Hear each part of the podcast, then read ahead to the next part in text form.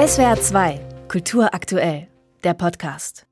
Mögen Sie Horror? Ich eigentlich nicht, aber der mehrfache Oscar-Preisträger William Friedkin war ein Mann, der bis zu seinem Tod unermüdlich Filme gemacht hat und Horrorfilmgeschichte geschrieben hat. Bekannt geworden durch seinen Polizeifilm French Connection 1971, berühmt geworden aber durch seinen Kassenschlager und Kinoschocker The Exorcist. Damit bereitete er Millionen von Menschen schlaflose Nächte.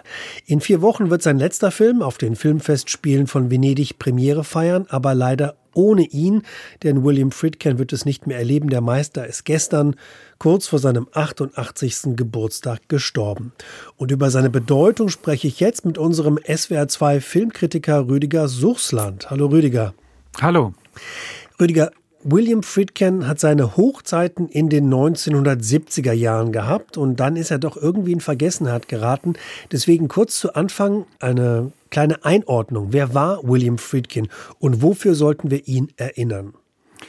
Ja, eigentlich sollten wir ihn schon für alle seine Filme erinnern, aber ganz klar, wie du es in der Anmoderation gesagt hast, French Connection und The Exorcist, das sind sicherlich die bekanntesten Filme, das sind die Filme, die die meisten Menschen gesehen haben. Es waren beides riesengroße Kassenschlager und tatsächlich diese Idee des modernen Blockbusters, die ist erst da entstanden, insbesondere beim Exorcist, weil da wirklich die Menschen sich um ganze Häuserblöcke äh, geschart haben, angestanden haben in langen Schlangen, um unbedingt diesen Film zu sehen. Ganz allgemein gesagt, gesagt, war er ein Modernist, ein Revolutionär des Kinos. Er gehört zu diesen zentralen Gründungsfiguren von New Hollywood.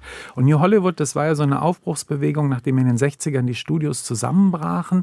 Und in Europa gab es die Nouvelle Vague, also da wurde das Kino gewissermaßen zum zweiten Mal geboren. Und auch das amerikanische Kino hat sich ein bisschen neu erfunden und dann so Ende der 60er bis Anfang der 80er Jahre eigentlich alles anders gemacht. Und das Kino, was wir heute kennen, denken wir auch an Marvel. Diese Serien, das fing natürlich alles an mit Leuten wie Steven Spielberg und äh, George Lucas, äh, mit Star Wars auch. Aber davor kam eben so ein Film wie Der Weiße Hai. Und vor dem Weißen Hai kam der erste Blockbuster, das war The Exorcist. Und es kam gleichzeitig ein Kino, was sich auch so orientiert hat, was aus den Studios rausging, was mit den immer leichteren Kameras dann angefangen hat, auch fast ein bisschen dokumentarisch auf der Straße Filme zu machen. Das haben ganz viele gemacht. Aber der erste, der es gemacht hat, das war eben William Friedkin. Okay. Du hast ihn ja in den letzten 20 Jahren auf Filmfestivals getroffen und auch zu längeren Gesprächen. Das ist ja ein richtiges Glück. Wie war Friedkin denn persönlich? Was war er für ein Mensch?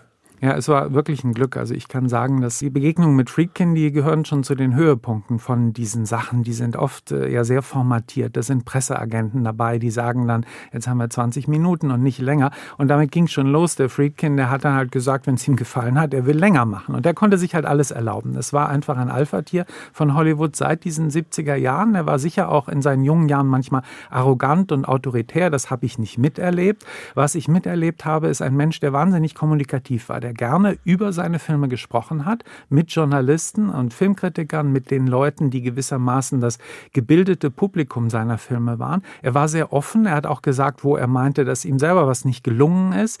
Er war lustig, er war selbstironisch, er war ein sehr, sehr guter Erzähler, der auch einen Spaß daran gehabt hat, Anekdoten zu erzählen. Es waren halt viele gute Anekdoten, die man gerne hört und die viele andere Leute, die nur so Angst haben, nicht erzählen. Der hatte keine Angst, der war mutig und er hat halt Lust auch gehabt an Pointen. Es war zugespitzt. Man konnte das auch sarkastisch und zynisch finden. Er hat ohne Frage keine besonders gute Meinung gehabt von der heutigen Filmindustrie. Es hat ihn alles auch nicht mehr gekümmert. Der hatte alles gewonnen, was man gewinnen kann und hat dann einfach Filme gemacht, weil er das gerne machte. Hm. Er hatte keine Angst. Also, wenn ich Horrorfilme schaue, dann habe ich totale Angst und versuche, die Horrorfilme zu meiden. Könntest du mir einen Grund nennen, warum ich mir The Exorcist trotzdem anschauen sollte? ja, klar, weil es ein ganz toller Film ist. Also, man könnte sagen, sagen, dass natürlich die schauspielerischen Leistungen, das war ja auch alles zum ersten Mal. Also natürlich ist Linda Blair, die damit bekannt wurde, die das Kind, was vom Teufel besessen war, gespielt hat. Und äh, natürlich Max von Sydow, der diesen Exorzisten gespielt hat, den man ja eigentlich von Bergmann-Filmen kannte, vom europäischen Kino. Und der durch Friedkin dann nach Hollywood kam. Und natürlich auch die Musik. Also man kann da so einiges nennen, an das man sich unbedingt erinnert und wo man sofort, äh, wenn man den Titel hört, Exorzist, wieder dran denkt. Warum? Weil das das eindringliche Bilder sind. Und zwar eindringlich nicht nur so, weil es ein Horrorfilm ist, es gibt ja tausende von Horrorfilmen, sondern weil der psychologischen Horror gemacht hat. Ein Horror, der sich in unser Bewusstsein ja im Grunde so einfrisst und äh, wie es vorhin gesagt wurde, den man nicht vergisst. Das Neue daran ist gewesen, dass er zwei Ebenen zusammengeführt hat. Es gehört auch zum alten Hollywood, was wie gesagt in den 60ern zusammenbrach, dass man die Filme in A- und B-Filme unterschieden hat, weil die zusammen dann so einen Kinoabend bildeten. Dazwischen kam Werbung und Wochenschau. Und diese B-Movies, die waren billig gemacht, die waren Übungen Übungsfelder für Newcomer. Das waren nicht richtig gute Sachen. Und das waren oft diese Horror- und Satanisten oder Science-Fiction-Filme mit Riesenameisen und so ein Zeug. Und er hat im Grunde diesen schmutzigen, kleinen, dreckigen Horrorfilm zusammengeführt mit den großen Autorenfilmen, den es auch in Hollywood gab.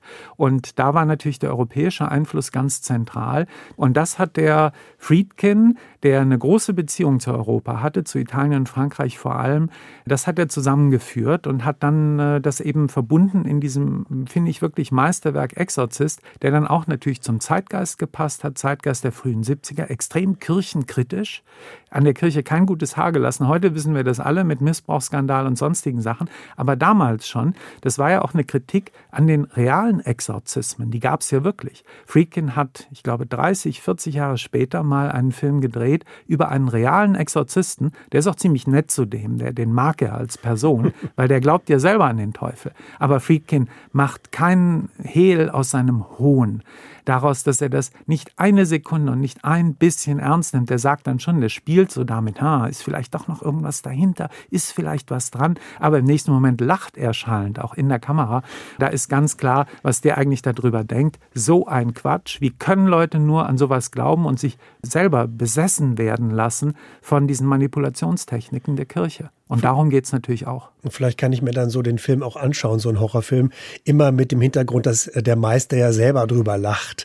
Ja, äh, wahnsinnig. Und dass dieser grüne Brei, der der Linda Blair aus dem Mund fließt, dass das Erbsensuppe ist, bitte. Okay. Friedkin hatte ja mit French Connection seinen Durchbruch. Was unterschied denn seine Filme von anderen? Also wie kann man sein Werk beschreiben?